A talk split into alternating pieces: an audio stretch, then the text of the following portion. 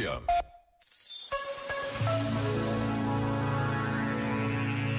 A verdade não é um bem adquirido, nem uma certeza conquistada.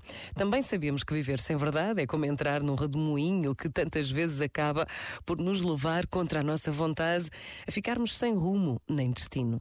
A verdade tem de se procurar todos os dias, tem de se defender com determinação. A verdade ensina-se e protege-se como se de um tesouro se tratasse.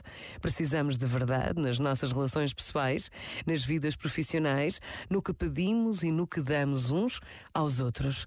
Pode não ser fácil esta luta diária pela verdade, mas é possível e recompensadora. E não estamos sós. Deus está conosco. Pensa nisto e boa noite. Este momento está disponível em podcast no site e na.